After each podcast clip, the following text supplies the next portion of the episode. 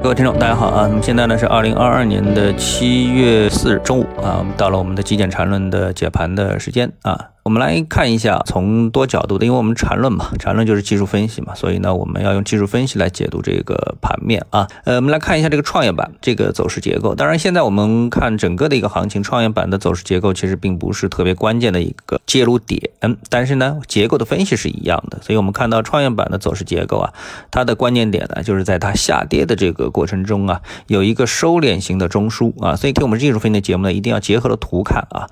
那么这个收敛型的中枢呢，决定了关键的阻力支撑位啊是在哪一个位置？那么这轮的上升行情呢突破了这么的一个位置，那么当然就意味着这个多头行情啊它进一步的确定啊，一波趋势的确定呢是逐步确立的。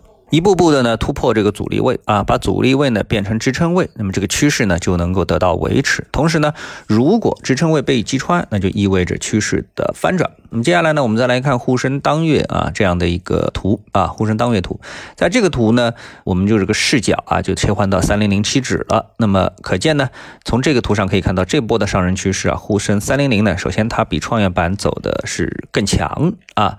那么另外呢，它的一个结构上面，我们说的在下跌。过程当中的收敛的中枢啊，这个阻力支撑位啊，其实跟创业板也差不多，是同样的这么的一个结构。那么我们在标题当中呢，我们说到了今天一个多头线是非常重要啊，那么指的呢就是上升趋势支撑线。那么这个呢是一波趋势行情的灵魂，持续的时间越久，对行情的判断作用呢就越大。那么一旦击穿呢，就意味着我们在缠论定义的走势结构的一个转变啊。这种转变呢，在缠论上面呢，我们就说可能会转变成为中枢啊，就是一种盘整，也可能转变为呢趋势的反转。所以呢，这根线呢是最重要的。啊，是最重要的啊。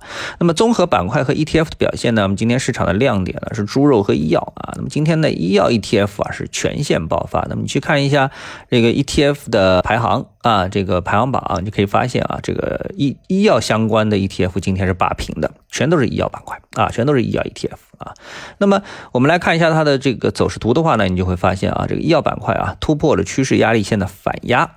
啊，这当然呢就是一个多头信号。关键的这个板块啊，它呢压抑的太久了，行业利空啊持续不断，所以呢，在整个市场资金分配的情况下面呢，出现一波反弹也是正常的一个事情啊。这个呢，我们可以从另外一个角度来看，就是今天的这个板块当中，跌幅靠前的呢是芯片相关。那我们看到两个主赛道呢已经都受到了挑战，一个是新能源，一个是芯片，其实都受到了一定程度的挑战啊。那这时候呢，资金呢就会向其他的一些板块来分散啊，这个是一个是。很重要的市场特征，当然这个特征呢，并不影响指数的主趋势啊。那还有个板块呢，就是猪肉板块，我们今天注意一下。那么猪肉呢，这个板块的上涨啊，主要是因为生猪期货趋势性上涨，同时呢，今天呢又是大涨。啊，就是今天的这个行情是大涨，生猪主力的合约啊大涨，带动了上市公司股价的上涨。如果你不是很清楚这种期限联动的效应，就是期货和股票之间联动那个效应的话呢，那股市其实是属于后知后觉的那一块啊。所以呢，这个专业的交易者啊，如果说你是跟猪肉这个的特别看好猪肉这块有研究啊，怎么样怎么样的话，大概还是直接去交易期货啊，这个生猪期货会比较好一点，更直接一点啊。无论是跟涨还是这个杀跌啊。都会更直接一点。好，那今天呢，我们的缠论解盘的节目呢就到这里，我们下次节目时间再见。